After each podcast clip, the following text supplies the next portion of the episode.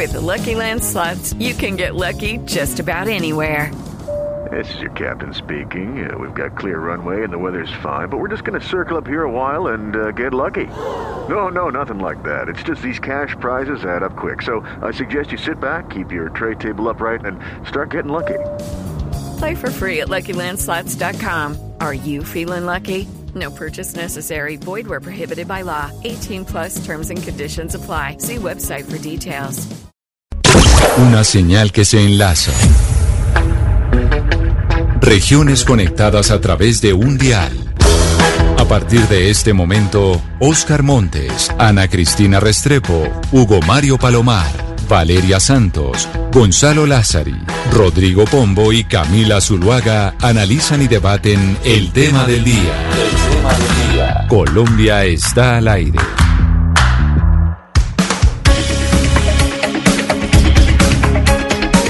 Son las 12 del día, 15 minutos. A ustedes muchas gracias por conectarse con nosotros ahora que estamos entrando a hablar de nuestro tema del día, de nuestro tema central que tiene que ver con un proyecto de ley que está avanzando en el Congreso de la República, que es una ley de carácter pedagógico que no establece nuevos castigos, pero sí pretende que en Colombia se prohíban las bofetadas, los pellizcos, los correazos, la chancleta y todo tipo de maltrato o castigo físico que se use para reprender a los menores. Pombo, ¿usted le pegaron cuando chiquito?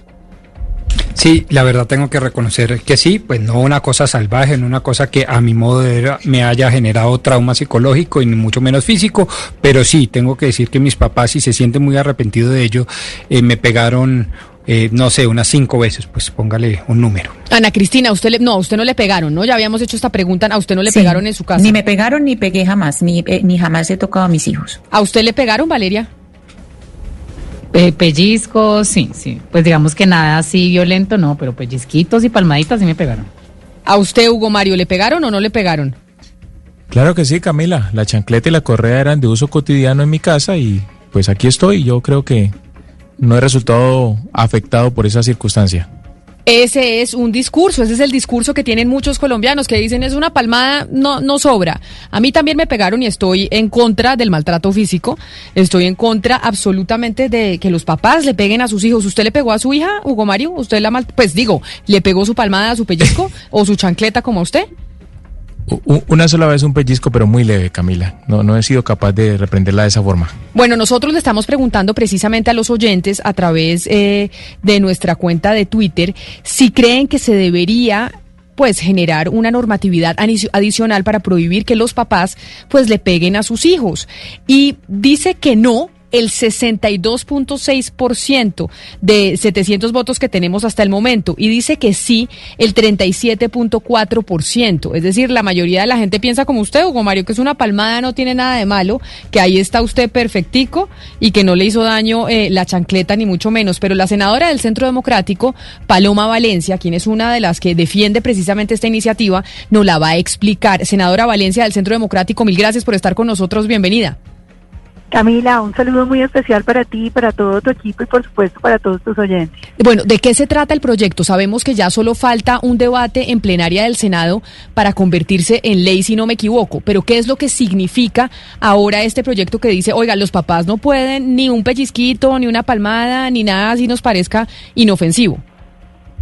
Bueno, lo primero es que se trata de una prohibición que no va a tener una consecuencia y esto es muy importante porque más que todo el proyecto hace la prohibición e invita a que el gobierno, a través de los padres de familia, las organizaciones de padres, eh, cree una gran estrategia para enseñarle a los padres a que hay otras formas de imponer disciplina y límites que no son la utilización de la violencia ni de los tratos humillantes o crueles contra los niños.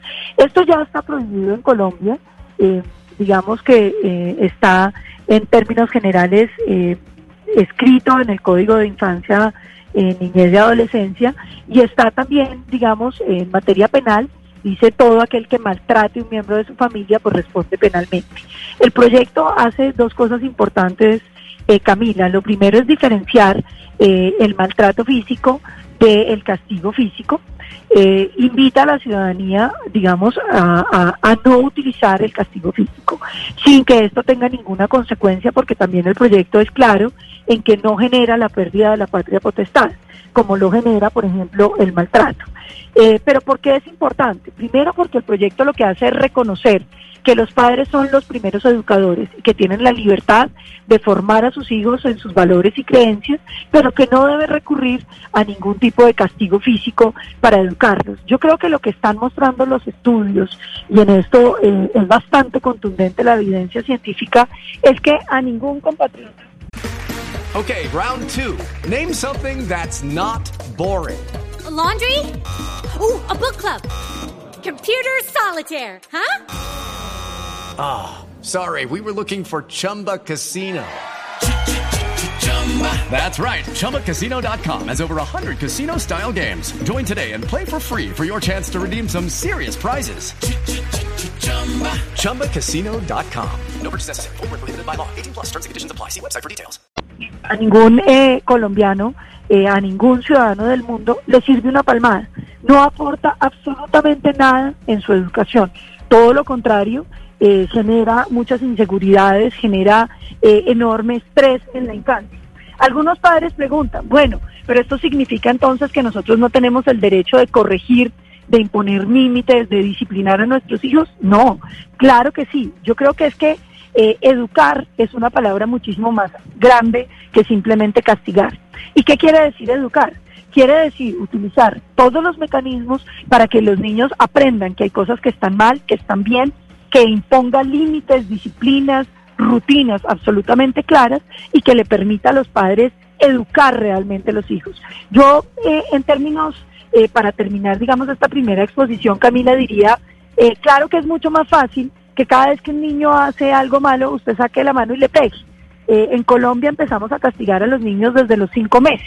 Un bebé de cinco meses que está llorando, entonces deciden los padres pegar. Senadora. Eh, eh, educar es mucho más difícil que pegar. ¿Por qué o cuál es el argumento de quienes se oponen a este proyecto? Porque yo aquí en la mesa de trabajo pregunté a mis compañeros eh, y, por ejemplo, Hugo Mario, que mucha gente en Colombia piensa así, ya vale, vamos a preguntar a Gonzalo qué dicen los oyentes, dice, a mí me pegaron una palmada y aquí estoy, a mí nada me pasó.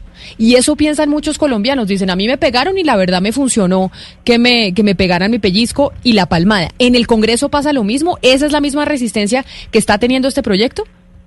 No, la resistencia en realidad ha venido principalmente del Partido Cristiano Colombia Justa y Libres eh, y el senador John Milton y sus senadores, que consideran que esto es una intromisión del Estado frente a la facultad de los padres de educar a sus hijos en, en lo que ellos consideren. Yo vengo dialogando con ellos, hemos tenido varias mesas eh, para tratar de eh, dejar muy claro, primero que el, que el proyecto reconozca que los padres son los principales educadores, segundo les preocupaba esa estrategia nacional de pedagogía, eh, pero lo que hicimos fue amarrarlas con un propio proyecto que ya es ley, que es la escuela de padres que sacó Colombia Justa y Libres. Esas escuelas de padres podrían servir para que los padres eh, busquen herramientas distintas para educar a sus hijos. Yo diría que el resumen de la educación y la simplificación de la educación es creer que uno le pega a un niño y lo está educando. Educar es mucho más difícil. Eh, y, y me gusta que la gente piense en lo siguiente. Los colombianos creemos que nosotros cumplimos la norma solamente si efectivamente el policía nos está ahí para vernos. Un poco, es como eh, no interiorizamos las normas y la educación tiene que ver con eso. Es decir, si usted simplemente sabe que si hace eso le pegan, usted no la está dejando de hacer porque considere que esté mal, sino porque le tiene miedo al castigo. Y yo creo que parte de lo que nos tiene que pasar como sociedad es que empecemos a respetar las normas, las normas de nuestros padres y después posteriormente las normas de la sociedad, las normas, eh, la ley, porque entendemos que hacen parte de hacer eh, eh, digamos, o de integrar un colectivo social, de estar conectados, de respetar a quienes están a nuestro alrededor. Y yo creo que este primer paso es importante, porque es importante que aprendamos a educar sin violencia. Senadora, pero el proyecto hace referencia al castigo físico cuando viene eh, exclusivamente de los padres del menor o también cuando viene de parte de otro adulto, incluso de un maestro o profesor. De todos los de todos los que cuiden los niños. El proyecto habla de los padres, de todos los cuidadores en todos los entornos donde se desarrolle la niñez, eh, o la adolescencia. Senadora, yo hay algo que no entiendo y es la utilidad de este proyecto de ley, pues lo que ustedes están, digamos, desgastando al Congreso, otra ley más, etcétera, en la mitad de toda esta crisis. Y es, ¿para qué? ¿Para qué si no aquí no se trata de castigar a los papás? Nada, ya se sabe que son delitos penales que están consagrados en el código, usted no lo explicó. ¿Por qué no crear políticas públicas para por medio del ICBF o del gobierno nacional, campañas educativas, etcétera? ¿Para qué una ley para esto? La ley está ordenando precisamente esas políticas públicas, porque es que las políticas públicas, pues el Congreso no las puede hacer. Lo que el Congreso puede hacer es ordenar que el gobierno haga esas políticas públicas. Ese es el centro del proyecto. Es la política pública de enseñarle a los padres de familia y de discutir con ellos mecanismos de educación distintos que promuevan la eliminación del castigo físico y los tratos crueles, humillantes contra los niños. De eso se trata el proyecto. La prohibición, pues, es el motivo mediante el cual se desarrolla esa política pública y que, por supuesto, eh, lo que busca es que Colombia eh, tenga unas prácticas de educación distintas. En Colombia la prevalencia del, del maltrato a los niños es gigantesca y el es muy difícil poner la raya entre el castigo físico y el maltrato. Supóngase un papá que llega eh, cansado de trabajar, el niño está haciendo un berrinche o hace algo que no le gusta y el papá le pega. ¿Qué tan duro le pegó? Pues depende de, la fuerza que utilice. Definir dónde o cuánto es, me parece que es un tema que no debiera existir. En Colombia cada hora 171 niños están siendo maltratados. Esa es una cifra que le, pues, le pone los pelos de punta a cualquiera. Y yo creo que parte de la eliminación del maltrato inicia porque aprendamos a educar sin recurrir a la violencia. Pero permítame porque esa pregunta que hace usted, Valeria, tal vez la puede responder también Mónica Cruz, que es ex magistrada auxiliar de la Corte Constitucional y quien trabajó mucho en el articulado y la exposición de motivos de este proyecto del que estamos hablando hoy. Un proyecto pedagógico para que los papás no le peguen ni una palmada, ni una chacleta, ni un pellizco, ni nada a sus hijos. Doctora Cruz, bienvenida a Mañanas Blue. Gracias por acompañarnos usted también. Camila, muy buenas tardes, ¿cómo están? Y buenas tardes a todos los compañeros de la mesa, a todos los oyentes. Eh, bueno, mil gracias por la invitación. En efecto, eh, en este trabajo, digamos, de este proyecto de ley, que ya surtió tres debates de forma muy exitosa en el Congreso de la República, ya está casi a convertirse en ley de la República, yo creo que lo más importante es resaltar que este proyecto de ley busca armonizar también la legislación nacional con los estándares internacionales.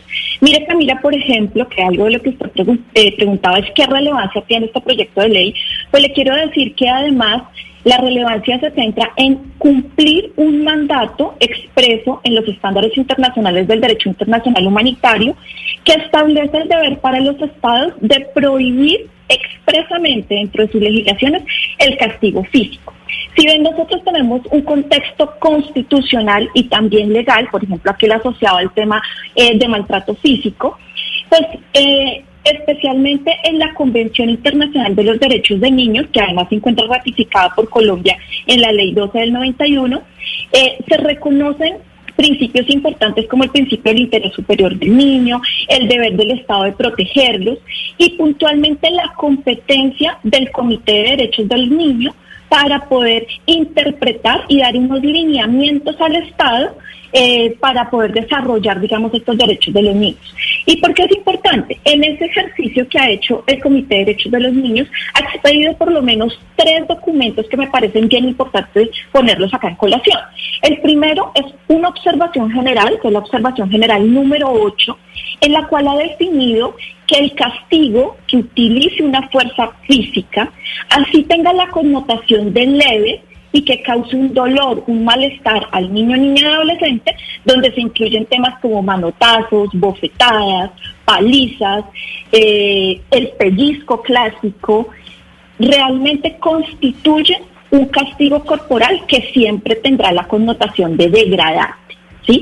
Y eso pero, pero ex magistrada, hay algo hay algo que yo no entiendo que de pronto usted nos puede explicar a las personas que, digamos, estamos tratando de analizar este proyecto de ley. Si bien ustedes están hablando de que la ley pretende prohibir, ¿cierto? Prohibir el maltrato físico, digamos que ya está penalizado, pero prohibir el castigo mediante, digamos, la violencia física, pero la ley no tiene ninguna consecuencia a la persona que lo hace.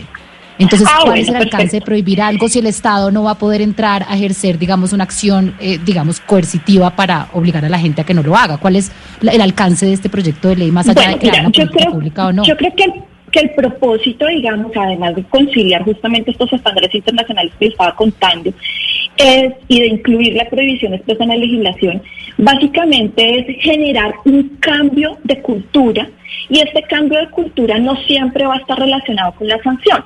Ahorita la senadora Paloma Valencia establecía con mucho tino que hay una línea muy delgada entre el maltrato y el castigo físico.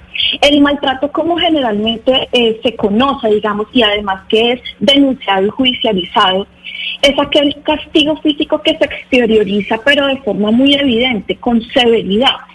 Entonces, y queda invisibilizado, por decirlo así, el castigo físico y esos tratos crueles, humillantes y degradantes eh, que tienen una connotación de pronto más leve eh, de- o un poco moderada y que resulta no llevada a un extremo de la judicialización. Cuando eso sucede es porque en Colombia hemos empezado a normalizar dentro de nuestros patrones históricos de crianza que el castigo físico está permitido, ¿sí?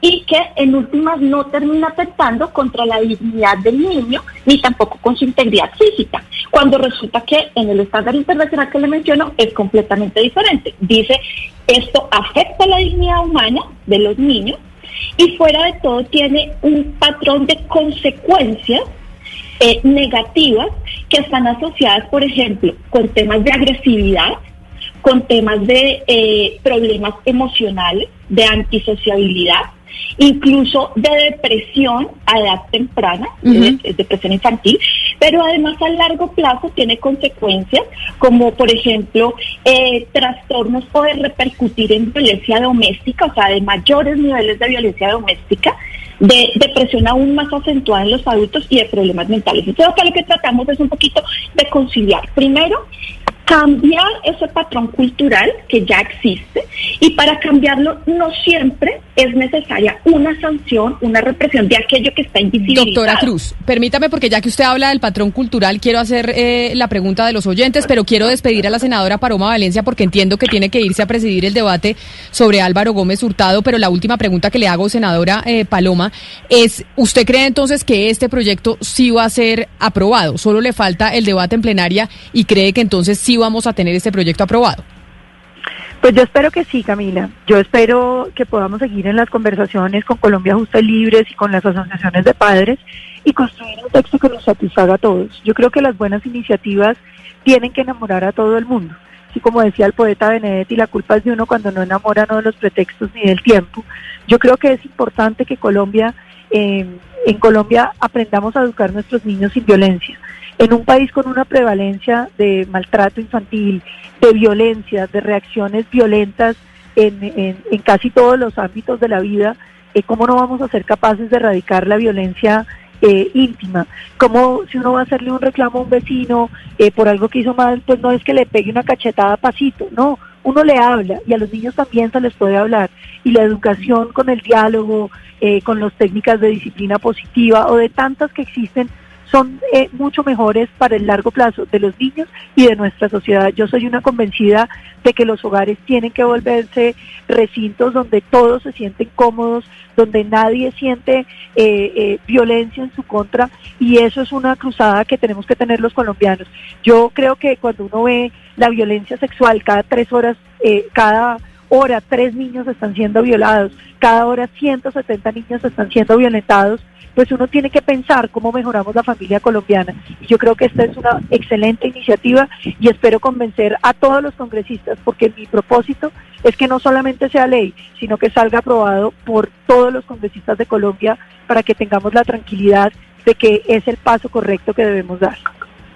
Senadora Paloma Valencia, mil gracias y suerte allá en moderando el debate. Gonzalo, a propósito de la, de la cultura que nos decía la doctora Mónica Cruz, por favor, eh, leamos o denos usted algunas opiniones de los oyentes que nos escriben al 301-764-4108 para saber un poco qué es lo que creen los oyentes, cuál es la cultura que hay en Colombia frente a esa palma, al maltrato infantil o que dicen es simplemente una palmada, un pellizco o, un, o, no sé, o, o reprender al hijo. Pues le tengo varios comentarios, Camila. Comienzo con, con el de María Castro. Dice, yo tengo 62 años y tengo tres hijos. Y a todos les andé muy duro, sobre todo en el tema de la educación. Hoy en día tengo una nieta de 7 años y es todo lo que ella diga. Hace lo que le da la gana porque como no se le puede hacer absolutamente nada, en una palabra, ella es la que manda sobre el papá. Jairo Medrano um, agrega, Camila, es una ley errada. Conozco muchos contemporáneos que llevaron mucha correa, igual que yo, y hoy en día son profesionales sin ningún tipo de trauma.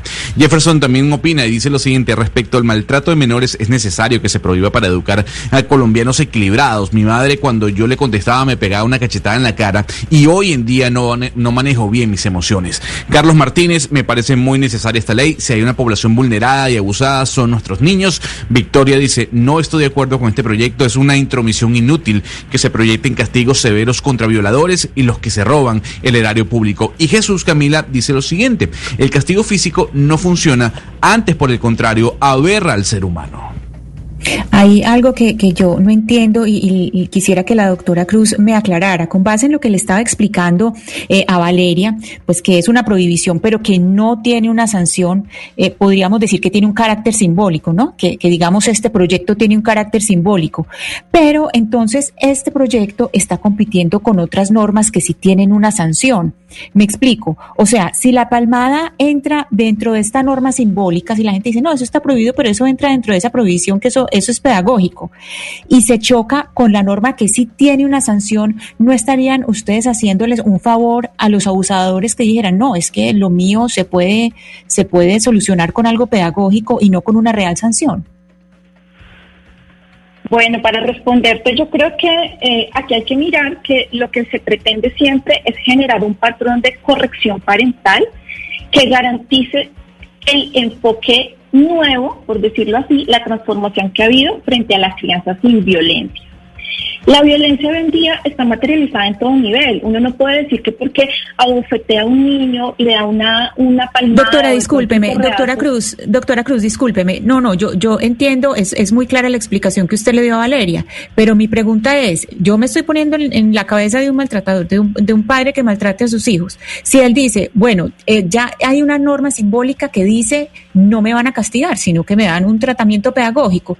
Cuando lo cogen maltratando a su hijo, él puede decir, no, pero es que es una norma simbólica, es pedagógica, se puede, o sea, o, su defensa puede decir, es que esto tiene una sanción pedagógica y no una sanción real como ya tienen otras normas. Mi pregunta es por esa competencia de normas y que el abusador termine es acogiéndose a esta que es la pedagógica, digamos, la más suave. No, mira que no. Yo creo que esto es un sistema de normas que se complementa. Obviamente para nosotros visibilizar aquellos castigos físicos eh, que sí se judicializan o, o- que terminan siendo maltrato más bien infantil, que sí se judicializan, tenemos que llevar a que la gente a partir de la capacitación y del enfoque cultural pueda cambiar ese chip. Y lo que usted me- lo que lo que digamos para responderle a su pregunta, el tema se complementa no porque aquí la persona que digamos ejerza una palmada de pronto quede sin la posibilidad de entrar dentro del contexto del maltrato infantil, porque cuando uno mira la norma y sobre todo el código de infancia y de adolescencia, los temas asociados a violencia intrafamiliar, pues podría decir que incluso temas eh, como eh, castigos físicos están asociados. Lo que pasa es que allá lo habla que establezca un perjuicio y a veces demostrar esas líneas de perjuicio es lo complicado. Por eso creo que eso se complementa, no es que exista una eximente, digamos, de responsabilidad acá por el efecto pedagógico o que no vayan a tener una reprensión, porque al contrario, lo que estamos tratando de prevenir y de cambiar en su estructura y en la base es esa normalización y de establecer una corrección, pero una corrección, como decía la senadora Paloma, a partir de unos otros estándares. Por ejemplo, cuando uno le dicen, es que a mí siempre me dieron correa Sí. y mire, aquí estoy, no he cambiado.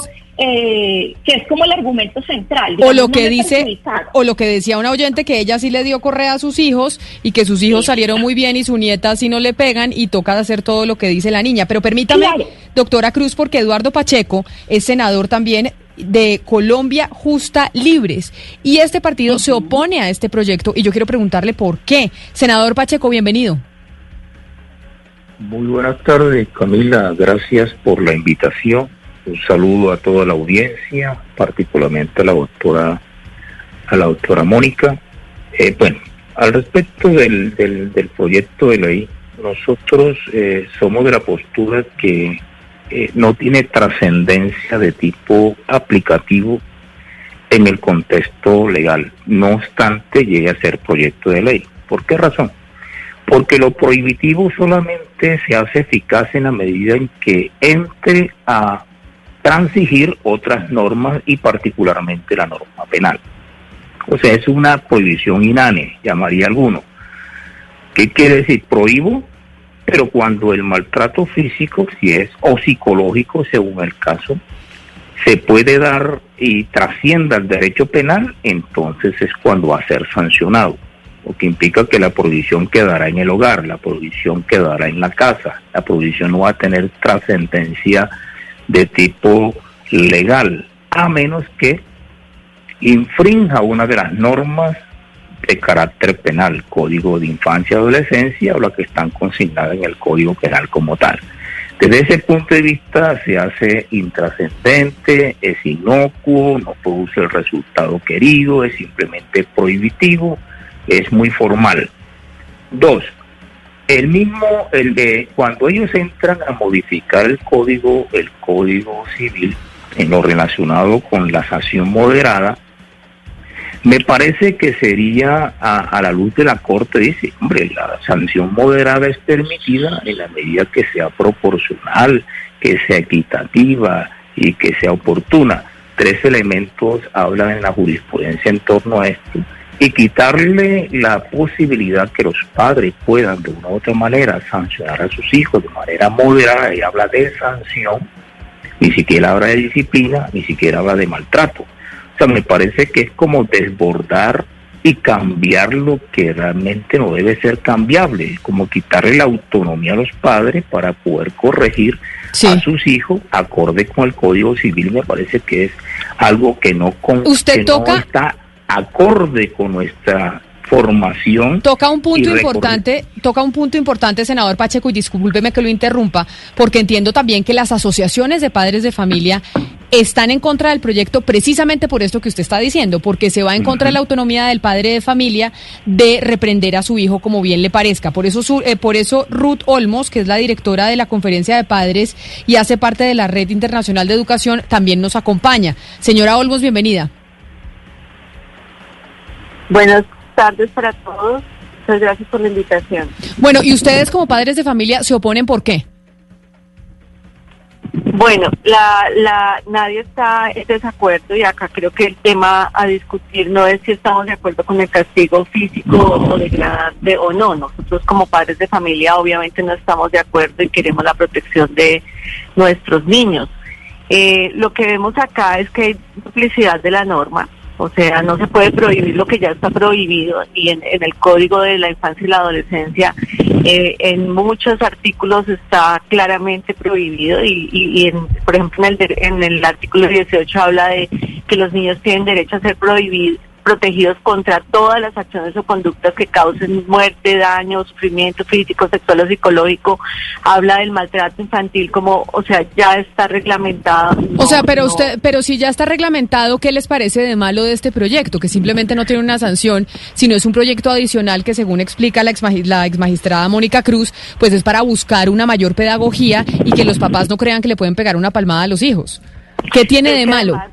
O sea, ¿qué es lo que, como ambigua y es subjetiva, porque cuando habla que cualquier, por ejemplo, dice eh, causar cualquier estado de dolor. Tú sabes que en la redacción de unas normas, pues los, los textos normativos deben ser concisos, precisos y claros. ¿Qué significa cualquier estado de dolor? Entonces, por ejemplo, tengo mi hijo que está en un momento de, de acostarse, es un niño chiquito de 8 años, y está pegado al celular y le digo, no, devuélvame, dame el celular, vamos a dormir de, de cualquier manera, puede ser cualquier estado de dolor, cualquier cosa que yo cogí el celular, entonces ya está siendo maltratado. O sea, es muy ambigua la norma, es muy ambiguo el, el, la forma en que está redactada. Y la otra preocupación grande que tenemos es que, es que, perdón. Por eso, doctora, Permítame preguntarle, para seguir en la misma línea de idea suya, a una de las que entiendo yo inspiró este proyecto, que es la doctora Mónica Cruz y que nos está acompañando. Y se lo digo porque eh, en una parte habla, el proyecto habla del estado de dolor, claro, pero en el artículo cuarto también habla de integridad física psíquica y emocional. Eso significaría, doctora Cruz, que por ejemplo la famosa levantadita de la mano de la mamá o la apertura de los ojos temeraria del papá o el cambio de tono de mamá y papá, sí, o inclusive quitarle por un tiempo determinado el celular, el computador o la televisión a los hijos implicaría estar dentro de la hipótesis de el castigo físico, por supuesto no el maltrato, evidentemente, pero el castigo físico no, eh, doctor Pombo, y gracias por la pregunta y además también eh, es importante aclarar que aquí lo que se busca es establecer alternativas de crianza que no sean compatibles con el ejercicio de la violencia y de esa violencia física en especial de la que hablamos. Es decir, hoy en día incluso acciones de crianza eh, que se están eh, perpetuando en el ámbito internacional puede ser prohibir ciertas cosas que a los niños les gusta hacer, como por ejemplo, no sé, temas tecnológicos. Aquí más lo que se impulsa es justamente garantizar que estén libres de cualquier forma de violencia y que no afecte la integridad física que ellos tienen. Pero, pero de, acuerdo, eh, entendí la primera parte, pero es que el proyecto literalmente habla de integridad física, psíquica y emocional y también habla de estado de dolor y no diferencia dolor físico o dolor incluso emocional o psicológico. Por eso hago esa pregunta y es decir, ¿usted no cree que eso generaría cierto grado de ambigüedad de tal manera que yo sí veo, por ejemplo, a un papá que le levanta la mano o le dice, cuidadito, a manera de ejemplo, pero no lo toca, eso es castigo físico? ¿Eso para ustedes implicaría un castigo físico, por lo tanto, desdeñable desde el punto de vista legal? No, pero mire, doctor Pombo, que, eso ya se corrigió. De hecho, eh, a finales más o menos de septiembre, si no estoy mal, creo que el 18 de septiembre, se presentó una subcomisión eh, que estuvo trabajando el proyecto de ley en la Comisión Primera Constitucional Permanente del Senado. Y allí la definición de castigo físico, que específicamente contempla el artículo segundo del proyecto de ley, se cerró a que se utilice la fuerza física y que tenga por objeto causal un dolor físico. Entonces, esto responde tanto su pregunta como el comentario que hacía eh, la señora Ruth Mary Olmo sobre, digamos, el contenido de ese proyecto. Está cerrado a la fuerza física que tenga por objeto causar dolor físico, eh, que digamos eso es lo que se quiere, obviamente, prohibir. Y sacar de ese escenario de invisibilidad, eso quiero insistir. Pero mire, ex magistrada, es que yo, uno ve las noticias todas las semanas y uno mira, por ejemplo, que la reducción del presupuesto para el ICBF va a afectar a más de 140 mil menores, uno mira que el Congreso de la República no ha sido capaz de regular el PAE, uno mira también lo que saca el Congreso alrededor de la cadena perpetua para abusos de menores, que es un tema que digamos ya se sabe que es puro populismo punitivo, y ahora esto y uno dice, si esta ley en realidad no cambia nada, no sanciona nada, es más simbólica que cualquier cosa, no es perder el tiempo, no debería el Congreso estar mirando a ver cómo le garantiza por lo menos a los niños más vulnerables que cuenten con los mínimos cupos del ICBF, el presupuesto que se merecen digno, no deberían estar regulando el PAE, no deberían en realidad estar haciendo cosas que cambien en realidad la vida de todos los menores del país. pues mira, Camila, el Congreso tiene muchos temas. De la doctora, de la doctora quiero de pronto precisar algo que no tiene nada que ver con Claro que sí, senadora, adelante.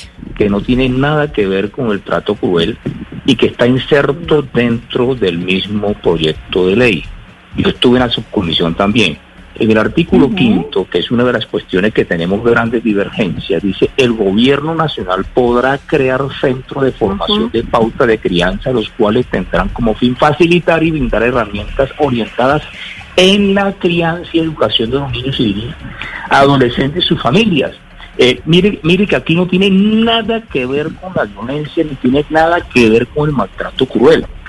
Es una de las situaciones que nos estamos nosotros muy acérrimamente opuestos. Porque no creo que el Estado debe intervenir a través de pautas de crianza que está desconectada totalmente con la violencia infantil o el, o el maltrato cruel o el trato cruel. Este es, un, este es una parte de un inciso que no debería estar dentro del texto del proyecto, toda vez que está interviniendo en la forma de educar y criar a los hijos. Me parece que ahí está el problema central, no está en la prohibición, está en la intromisión a través de las pautas de crianza que no en, nada están conectadas con la violencia de los niños o trato cruel. Ahí está el grave problema de este proyecto de ley. Y hemos venido insistiendo y por eso casualmente yo estuve en la subcomisión y se corrigió mucho del proyecto, proposiciones que nosotros presentamos, pero no obstante siguen insistiendo con este inciso que está totalmente aislado, como dicen en otros proyectos, como si fuera un mico colgado para, para intrometerse el Estado en la forma de criar y educar los padres sus hijos. Yo soy abuelo y lógicamente podría decir estoy sustraído a esto, pero sí me preocupa esta intromisión del Estado que creo que es el, lo que está persiguiendo en el fondo este proyecto y el cual nosotros nos oponemos. Y casualmente... o sea, es decir, es decir, senador, lo que a ustedes les parece mal es que el Estado se intrometa en decirle a un padre de familia si le puede pegar una palmada o no a su hijo. Usted dice, el padre de familia debería ser libre de tomar la decisión si le pega una palmada y un pellizco a su hijo, si así lo quiere. Lo que estoy diciendo es que no tiene por qué decirnos de qué manera los padres educar o criar. No, pero frente, pero frente al maltrato físico, pero frente al maltrato físico, no es como educarlos, ni educarlos. O sea, no le dice el Estado, edúquelo en la religión católica, en la cristiana, en la musulmana, en la budista. Eso no, no los meta a un colegio X o Y. Pero frente al maltrato físico, ¿ustedes también creen que los papás son los que deben definir si le pegan o no le pegan a sus hijos? No, estamos nosotros diciendo es que el Estado no tiene por qué meterse en lo que en lo que está relacionado con la educación o crianza de los Claro, pero acá pero acá entiendo acá entiendo puntualmente y doctora Cruz corríjame que lo que dicen no es en la educación de los hijos, sino en el maltrato a los hijos. ¿O me equivoco o entendí yo mal? No, doctora, no, doctora. No, Camila, muy bien. Vea, vea el inciso y verá. Eh, en ninguna parte hace alusión al maltrato físico o trato cruel. Ese inciso en particular no va conectado, va desconectado con el espíritu del proyecto. Y esa es nuestra gran preocupación. No tiene nada que ver con maltrato, no tiene nada que ver con, con, castigo físico, sino se está incluyendo en el seno de la familia para decirle a la familia cómo criar y cómo educar a sus hijos. Permítame. Es muy distinto a la, al maltrato o al castigo físico. Doctora Cruz, bueno, Camila, mira, para responder, digamos, a eso, creo que desde el inicio de este proyecto de ley ha estado presente como ese debate que se ha dado si eh, la legislación propuesta eh, acepta, digamos, los derechos de los padres a educar bajo ciertas pautas de valores y de crianzas eh, y de creencias, además, que ellos establecen. esto estuvo presente, por lo menos yo diría que hasta lo que fue justamente la participación en la subcomisión para tercer debate. Allí en el artículo primero, puntualmente del texto eh, ya aprobado, se incluyó una referencia expresa a que los padres o quienes ejercen la patria potestad de los menores de edad tienen derecho a educarlos a criarlos y a corregir a sus hijos de acuerdo a sus creencias y valores, pero que el único límite que tienen es la prohibición del uso de castigo físico, de esos tratos crueles, humillantes y degradantes que hablamos, y de cualquier tipo de violencia que se pueda ejercer contra los niños, niñas y adolescentes. Es decir, ya hoy en día, cuando uno revisa de forma sistemática el contenido del proyecto de ley, creo que queda claramente establecido que no es una intromisión por parte del Estado en la potestad que tiene o en las diversas formas eh, como las familias pueden criar. Es más, desde el comienzo y también en la exposición de motivos, nunca está dado el imponer un único método de crianza para las familias y para los padres.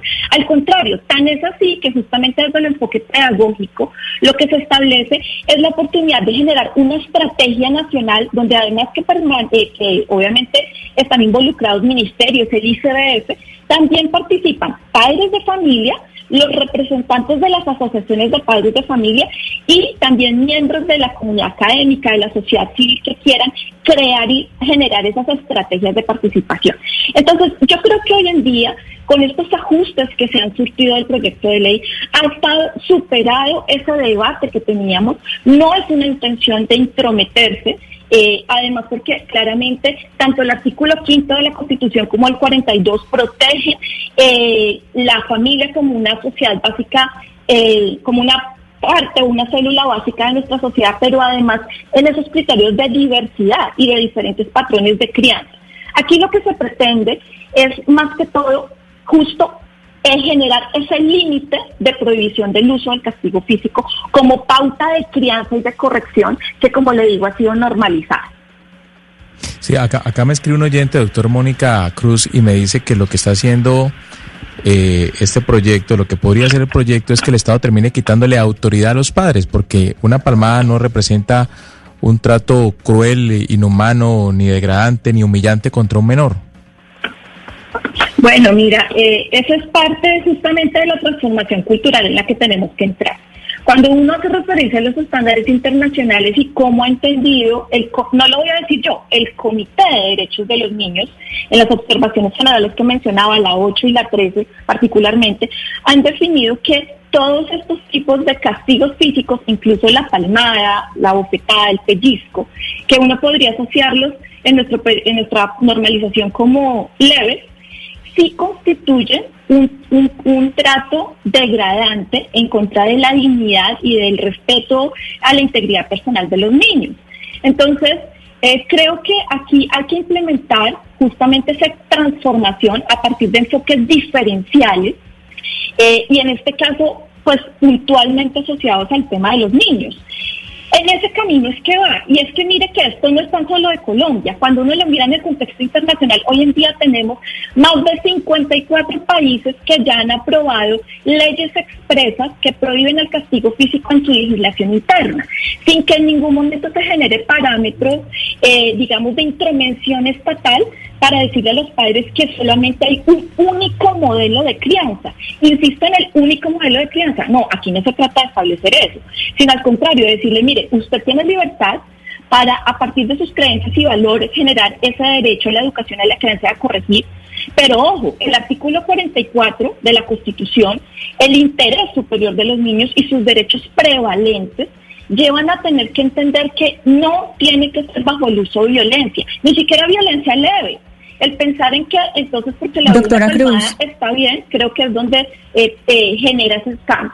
Sí, Camila, eh, doctor, eh, doctora Cruz, no, es que aquí hay, hay algo, digamos, hay un argumento que es el que está exponiendo el senador Pacheco, que, me parece importante y que mucha gente puede tener ese argumento, y le quiero preguntar precisamente al señor, al señor Pacheco por eso. Usted, senador, dice que el Estado no se puede, eh, no puede intervenir pues en los hogares para decirle a los padres cómo educar a sus hijos, pero una de las grandes banderas de Colombia Justa Libre es que se defina la familia como hombre-mujer. Entonces, ¿cuándo el Estado sí puede intervenir y cuándo no? A ver, nosotros, eh, ese, es, ese es tema de otra discusión en cuanto tiene que ver con la conformación de la familia en el país. Me parece que sería, dará lugar a otro debate, a otra No, no, no, senador, pero es que usted está diciendo que, el Estado no puede intervenir, entonces no puede intervenir para la educación de los hijos, pero para decidir quiénes pueden, por ejemplo, eh, adoptar, entonces ahí sí puede intervenir y para decidir cómo se conforma una familia, entonces ahí el Estado sí puede intervenir. Venga, le digo lo siguiente. En el proyecto de ley en ningún lado proscribe esa realidad, o sea, no está proscrita. Ese no, por eso le digo, no es el tema de discusión, porque no está proscrita. El tipo de familia, quién la conforma, ese no es el tema del debate aquí. Por eso creo que, que se No, no es el tema del debate, senador. Senador, no es el tema del debate, pero es que su argumento es que no, que no le gusta el proyecto de ley o que no está de acuerdo con él porque el Estado no puede intervenir en la familia. Pero una de las grandes banderas de su partido es definir cómo puede estar integrada una familia. O sea, que su argumento se cae, pues porque es lo que defiende su partido. Su partido sí defiende que se intervengan las familias. Por supuesto que eso no es parte de ese proyecto de ley, pero es la bandera de su partido. ¿Cómo definir una familia? Venga, le comento algo para que podamos precisar. Cuando hablamos nosotros del inciso que consideramos intrascendente porque interviene en hablo de crianza y educación de los hijos sin tomar, sin tener en cuenta el tipo de familia que se haya conformado, porque el, tema no es el que allí toca. Que nosotros tengamos y defendamos la familia conforme se encuentra en la constitución política eh, constituida por un hombre o una mujer, esa es una situación distinta, que nosotros la concibamos de esa manera. Otra cosa diferente es que dentro del contexto evolutivo y que la misma Corte Constitucional por vía de legislar de manera interpretativa, ya generó otra forma de familia en el país, me parece que es un tema que debe tratarse al interior del Congreso de la República. Nosotros seguimos todavía con esa postura conservadora, aún para nosotros sigue siendo constitucional y podemos seguirla defendiendo y en eso no puedo ser esquivo. Tengo que entender que para mí sigue existiendo, constitucionalmente hablando, independientemente del concepto que al interior de nuestro partido exista, es un hombre y una mujer como está en la constitución política. Esa parte creo que es tema de debate y nosotros vamos a permanecer con nuestra postura constitucional, además de otra postura de tipo ideológico. Pues Pero quiero decirle lo siguiente, en cuanto tiene que ver con el inciso que estoy hablando, es que es intrascendente toda vez que se desvincula del espíritu mismo del proyecto.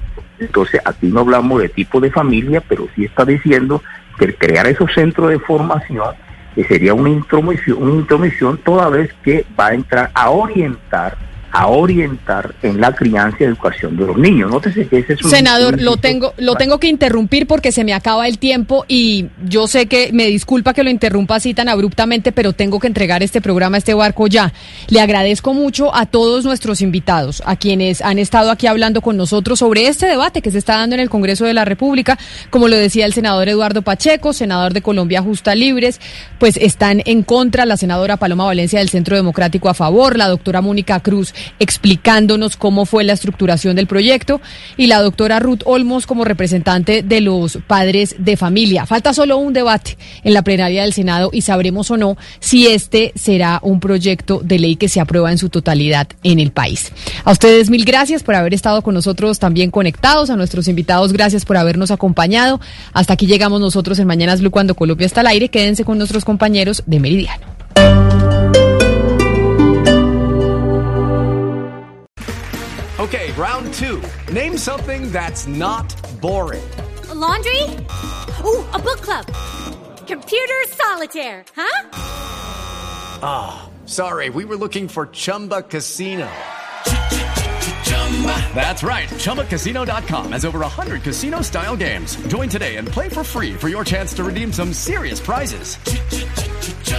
ChumbaCasino.com. No purchase necessary. Full prohibited by law. 18 plus terms and conditions apply. See website for details.